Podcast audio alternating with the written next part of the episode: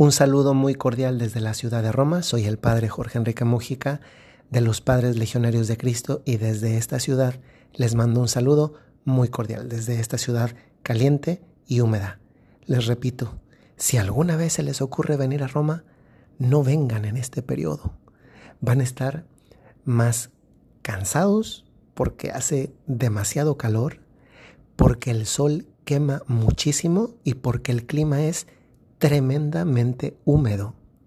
Y entonces lo que podría ser un descanso se convierte en la casa de aire acondicionado para estar refrescado y luego en a veces también en mal humor, ¿eh? porque el calor ya ven que a veces nos produce así como que no queremos que nos toquen porque estamos todos pegajosos porque la, la ropa pues se adhiere al cuerpo con el sudor, estamos buscando dónde tomar agua, pues eso sucede durante este periodo. ¿eh? Y como eso no es el tema principal, no obstante, pues es, es bueno contarlo por si alguna vez se les ocurre venir a Roma. También otra cosa de tip. Saben, yo estoy pensando en hacer un podcast sobre consejos para quien viene a Roma.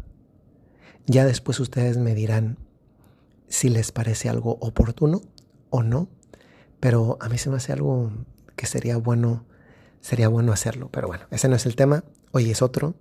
Y el tema que es otro parte de un pasaje bellísimo del Evangelio, que es ese pasaje cuando el joven rico se acerca a Jesús, le hace la pregunta sobre cómo alcanzar la vida eterna, y dice el evangelista, y mirándolo, se refiere a Jesús, a esta persona que le está preguntando, lo amó.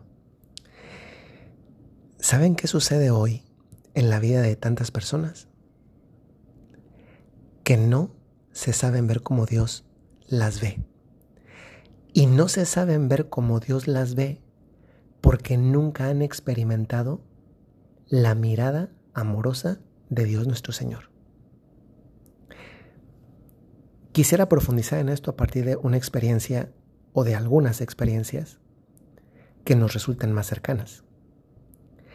Si alguno de ustedes o alguna de ustedes ya es papá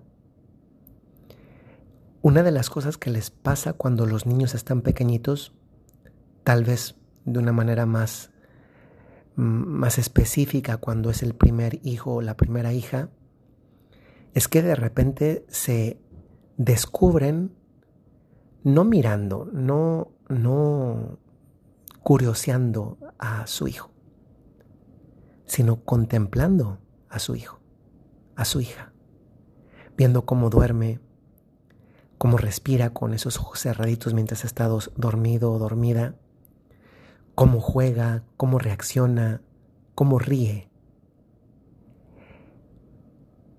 Y uno encuentra o llega a encontrar una especie de deleite en esa contemplación de la persona que uno ama. Y uno llega a experimentar, experimentar una forma de, de realización humana en ese simple observar a la persona que uno ama. Y uno se siente lleno por el solo hecho de observar a la persona que uno ama. Pues también nosotros hemos sido ese pequeño niño, esa pequeña niña en otro momento de la historia. Pero pasemos otro ejemplo y quitemos al niño o a la niña y pensemos en, en la mirada de un enamorado a su enamorada o de una enamorada a su enamorado. Esto es un poco más universal porque pues aquí no hace falta que ya tengan hijos, ¿no? También muchos jóvenes que escuchan este podcast posiblemente tienen la experiencia de haber tenido un, un noviazgo bonito. Y no es verdad que sucede que de repente simplemente te descubres observando a la persona inicialmente que a veces nada más te gusta, después que ya experimentas una atracción Después que te das cuenta que esa atracción ha madurado y se ha convertido en amor y que entonces ya no solamente te descubres contemplando en los momentos en que tienes a la persona cerca, sino que te descubres a la búsqueda de la persona que amas porque esa proximidad y sobre todo esa mirada de esa proximidad física te hace sentirte lleno, te hace sentirte llena. Pues fíjense cómo estas dos experiencias humanas que también podría pasar en otro ámbito como podría ser el de la amistad Cuando tienes un amigo, una amiga que, con el cual te llevas súper bien y, y, de repente, pues no sé, cambia de ciudad y, y, de verdad duele porque le extraña. Yo me acuerdo que cuando estaba aquí en Roma la primera vez y que terminé mis estudios de bachillerato en filosofía y fui a México para trabajar en Monterrey durante tres años, yo tenía un amigo que, que quería y que quiero mucho hace cerca de un año le llamé por teléfono la última vez porque él es de Estados Unidos. Ya está casado, tiene, y además tiene muchos hijitos y hijitas. Y a mí me costó mucho la despedida, pero me costó más el recuerdo de mi amigo. Porque sentía como que me faltaba algo. Y a veces el simple, el simple hecho de saber que mi amigo estaba ahí me hacía sentirme también pleno, ¿no? Como, como tenía alguien con quien contar, a quien contarle y también a quien escuchar, a con quien rebotar. Y no porque siempre coincidiéramos en todo, sino porque, de hecho, muchas veces, bueno, yo a él casi nunca le llamé la atención, pero él a mí me llamó la atención varias veces. Y eso también es lindo porque es una parte sana de una amistad cuando no coincidimos en todo y sin, y sin embargo somos capaces de decirnos las cosas claramente. Pues esta experiencia o estas tres experiencias que he evocado nos ayudan a pensar en la experiencia que deberíamos tener del saber que nosotros, por un acto de magnanimidad de Dios, que revela más acerca de su corazón maravilloso, grande, de Dios, al querer, querer Él, que nosotros aportemos algo a, a Dios mismo.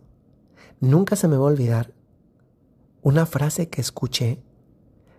Es, miren, son de esas frases que seguido me vienen a mí mismo y que me hacen, me llenan, me, me, me, hacen ser feliz porque me doy cuenta que tengo algo que darle a Dios. No me refiero a darle, a darle no sé, un sacrificio de hoy no me voy a tomar, eh, no le voy a poner azúcar al agua o no le voy a poner azúcar al, café, que está bien, ¿eh?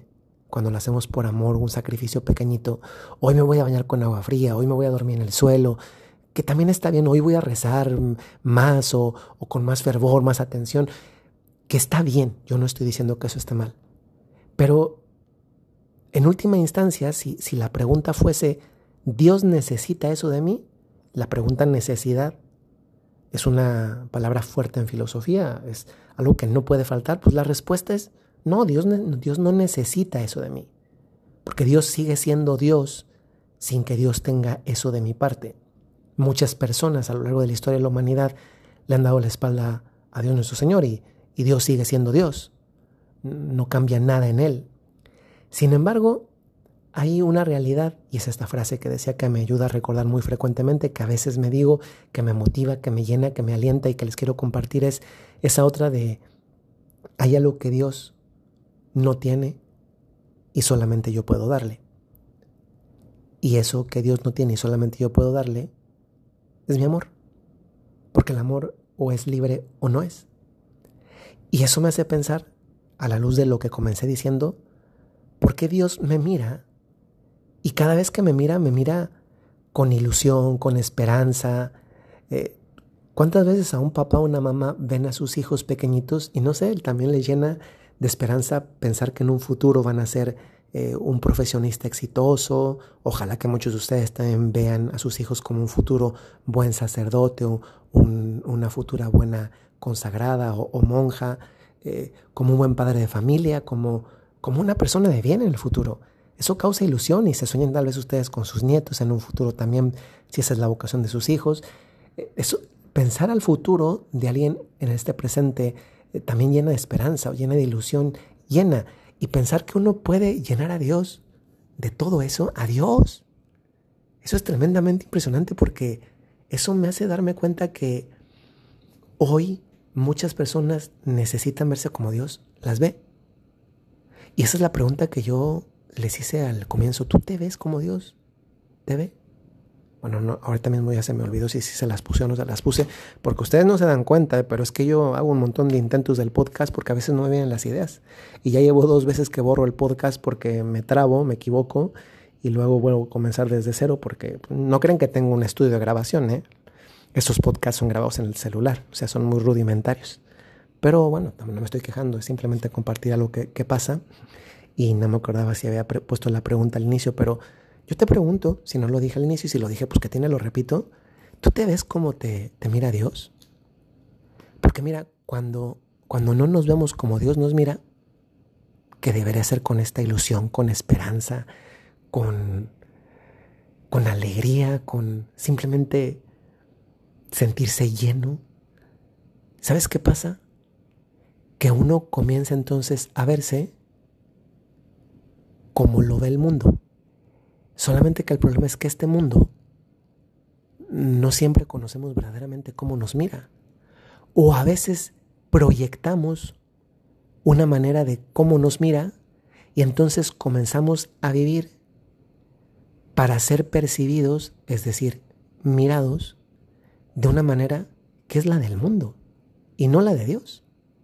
Y entonces comenzamos a vivir de una forma en que más bien parece que estamos viviendo como actores de una serie para que los demás nos miren, nos aprecien, nos quieran, en lugar de vivir como protagonistas de la única vida que tenemos y que Dios nos dio y en la cual estamos llamados a ser auténticos porque es la vida que tenemos entre las manos. Hoy te invito a que le pidas a Dios la gracia de que te enseñe a mirarte como Él te ve, porque eso va a suscitar más confianza en ti va a hacerte capaz de ver muchas más cosas buenas que quizá de las que otros reconocen, de las que tú en un primer momento descubres. Y eso te va a hacer sentir feliz. Yo estoy seguro que tantas personas hacen todos los días un montón de cosas buenas, que si además viviéramos en presencia de Dios, mm, seríamos capaces de hacer muchísimas cosas buenas más. Y también te invito de la mano de esto a que hoy le echemos un poquito de ganas.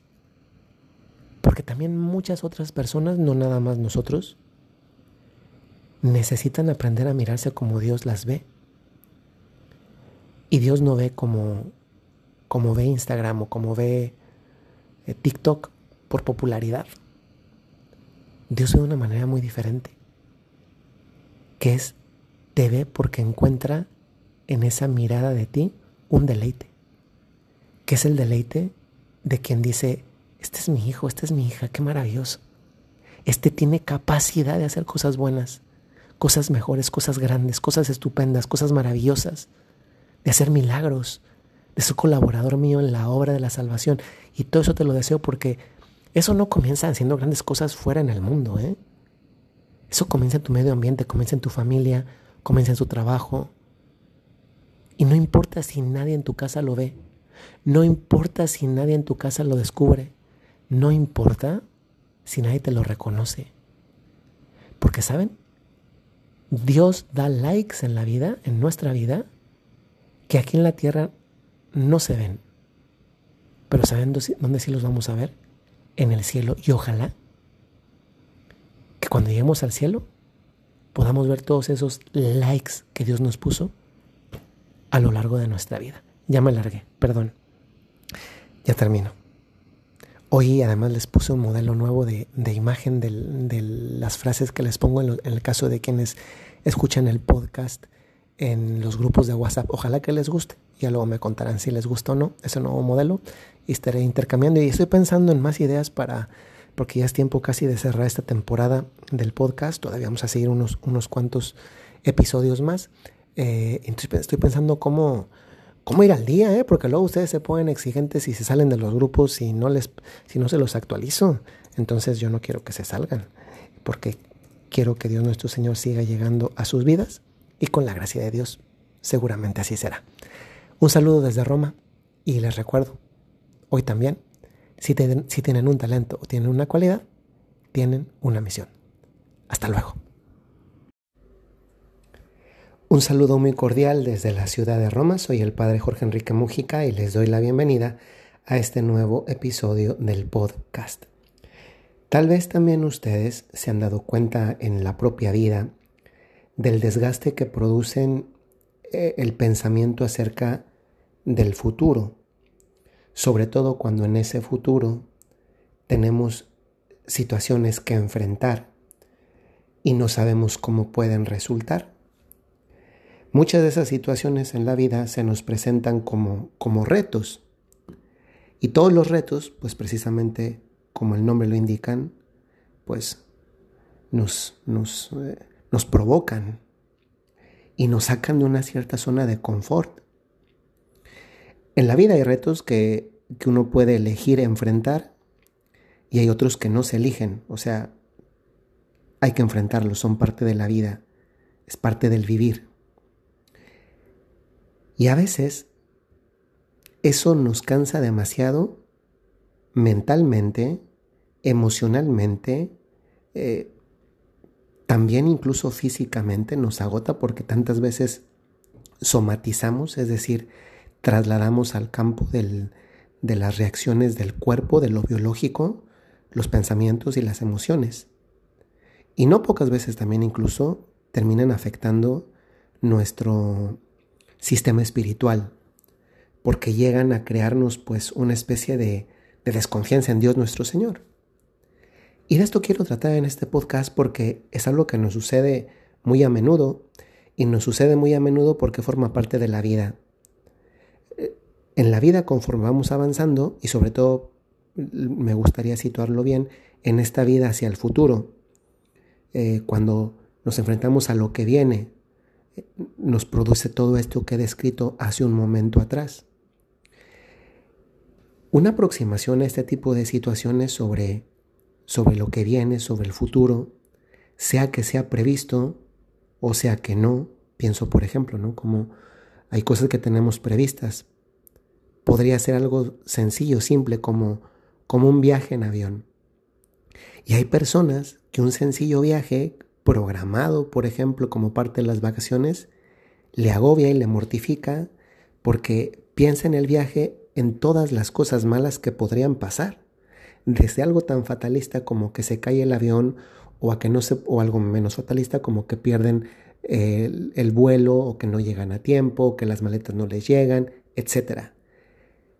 Y lo que quiero subrayar aquí es cómo en ocasiones acentuamos esa dimensión negativa, de peligro, sobre lo que estamos por vivir. Hay cosas que no dependen de nosotros, hay cosas que sí dependen un poco de nosotros, es decir, hay retos que nos llegan y retos que podemos en cierta forma prever. Hay otro tipo de, de, ejemplos, ¿no? podría ser también la mención acerca de, una enfermedad que, que uno tenía pues ya considerada, de repente le comienza a doler el pecho, por ejemplo, o, experimenta un dolor en alguna parte del cuerpo que antes no experimentaba y, comienza a preocuparle. Cuando ya está en medio de una enfermedad, yo conozco muchas personas que, que padecen pues distintos tipos de enfermedades, desde, desde cáncer a, otras enfermedades, pues igual de, de dolorosas, de fuertes. Y, a veces uno va perdiendo la paz porque es una consecuencia casi siempre de fijarnos en, todos esos peligros. Y al final la vida se vuelve invivible. Hace poquito una persona me escribía por, por WhatsApp y me hablaba acerca de las ansiedades. Sí, todo este podcast también podríamos eh, circunscribirlo al tema de la ansiedad, a ese exceso de futuro que hay en la vida humana, ¿no? Cuando digo exceso de futuro me refiero a Está bien pensar en, lo que voy a hacer mañana, en lo que puedo prever para la siguiente semana, el siguiente mes o incluso el siguiente año, pero, pero eso no me puede robar vivir lo único que tengo en este momento y que no es el futuro. Lo único que tengo para vivir en este momento es este presente, es decir, mi vida de ahora. La del futuro todavía no está en mis manos, aunque también sea parte de una sana vida de un sano vivir el prever, por cuanto de mí depende, y por cuanto está en mis manos, el futuro inmediato, a corto o a largo plazo. Pero no me puedo esforzar por tener el control sobre el mediano, mm, corto o largo plazo cuando lo único que de verdad está en mis manos es el presente de ahora. Y la ansiedad justamente consiste en, en anticiparme a vivir todo, todo eso y que nuestra mente pues vaya más allá y al final perdamos la paz porque la ansiedad no nos hace pensar en las cosas positivas del futuro. Nos lleva a pensar y tantas veces a sufrir emocionalmente y luego también a reflejarlo en nuestro organismo todas las cosas peligrosas del futuro. Y cuando esto ya es algo que, que no me permite vivir, ojo, eh, cuidado con poner recetas espirituales a situaciones eh, que más bien tienen que ver con el ámbito o de la psiquiatría o de la psicología. Como muchos de ustedes saben, el ámbito de la psicología trata acerca de las terapias, del comportamiento, de la conducta, eh, eh, y en cambio la psiquiatría, psiquiatría pasa al ámbito de la medicación porque ya no es, ya no es posible modificar un hábito de comportamiento conductual en base simplemente a terapia, en terapia que no incluye la medicación. La psiquiatría ya incluye la medicación. Y ojo porque podría ser que en las mentes de algunos todavía esté asociado a que ir con un psicólogo o un psiquiatra significa que estás loco. No, justamente en lo que no quieres terminar es en la locura. Por eso acudes a este tipo de profesionales. Y he dicho que cuidado con las recetas espirituales porque nosotros somos una unidad de dos principios vitales que son el, el, cuerpo y el espíritu, el alma. Entonces, estos dos compuestos somos nosotros mismos, los dividimos para entendernos a nosotros mismos, pero en nuestro caso, en cada uno de nosotros están los dos. Pero no puedo querer eh, solucionar todas las complicaciones del ámbito de lo físico con soluciones espirituales que más bien van encaminadas a problemas espirituales. Y el tema de la ansiedad no es, o al menos no es mayoritariamente, un problema espiritual. Entonces, eso es bueno decirlo. Pero una cosa que sí nos puede ayudar, como un, digámoslo, una medida complementaria para esa, para cuando perdemos esa paz derivada de ese exceso de futuro, de esa ansiedad, y y de ese exceso de, de futuro que nos lleva a fijarnos sobre todo en los problemas y por tanto no nos permite vivir adecuadamente porque estamos sobresaturados de problemas, tanto de los del presente, es decir, los que estamos viviendo en el aquí y ahora, como de todos los que todavía no llegan, pero ya los estoy anticipando. Algunos de ellos que podrían ser previsibles, magnificándolos, y otros que ni siquiera dependen de mí y que eh, ya me los, los he cuantificado, los he numerado y muchas veces los he temporalizado, es decir, he, pensado cuánto van a durar. Entonces, eso no, eso mm, también hay que complementarlo cuando esto ya va al ámbito de la psicología, de la psiquiatría, al ámbito de, la medicina, que tiene que ver con nuestro bienestar, también podemos complementarlo con un poco de, de lo de lo espiritual. Y yo quiero fijarme justamente en, en la frase que les he compartido el día de hoy, que además es una frase no solamente real, también es una frase de esas reales, pero que son lindísimas y que están adecuadamente expresadas. Y toma pie del ejemplo de, de, dos personajes de la Sagrada Escritura, concretamente del Antiguo Testamento, como son David y Goliat. Y cuando David, este joven hebreo, tiene que enfrentar a Goliat, el gigante palestino. Gigante tampoco no se imaginen ustedes que era literalmente un gigante, no simplemente tenía una altura mayor. Hay personas que son simplemente más altas. Aquí en la casa donde yo vivo está un padre, voy a decir el nombre porque, porque además es muy popular justamente por su altura, que es el padre Lorenzo Curvis. Yo me lo encuentro muchas veces en dos momentos. Primero es un sacerdote italiano muy bueno y le aprecio mucho. Seguramente nunca va a escuchar esto porque él habla italiano y no creo que escuche esto, pero lo encuentro cuando él viene por la comida para su comunidad y otras veces lo encuentro en el gimnasio. Aquí tenemos un gimnasio, sí, un gimnasio, literal un gimnasio. ¿Por qué? Para hacer ejercicio, para que no te vuelvas loco. Y, él mide más de dos metros, es grandísimo. Si yo me pongo un lado de él, pues claro que parece un gigante. Pues David también así con Goliat. Y oigan, enfrentarte con alguien que es más grande que tú, mm, tal vez no les ha pasado, pero miren, miedo, mm, respeto por lo menos sí impone la persona. Y David tenía que enfrentar a este hombre. ¿Y qué es lo que sucede David? David no se pone a decir, ay, pero es que es muy peligroso, eh, voy a perder, yo soy más chaparrito. Bueno, no soy más, yo soy chaparrito. Eh, no se pone a hablar del peligro que suponía Goliat. David habló de lo grande que era Dios.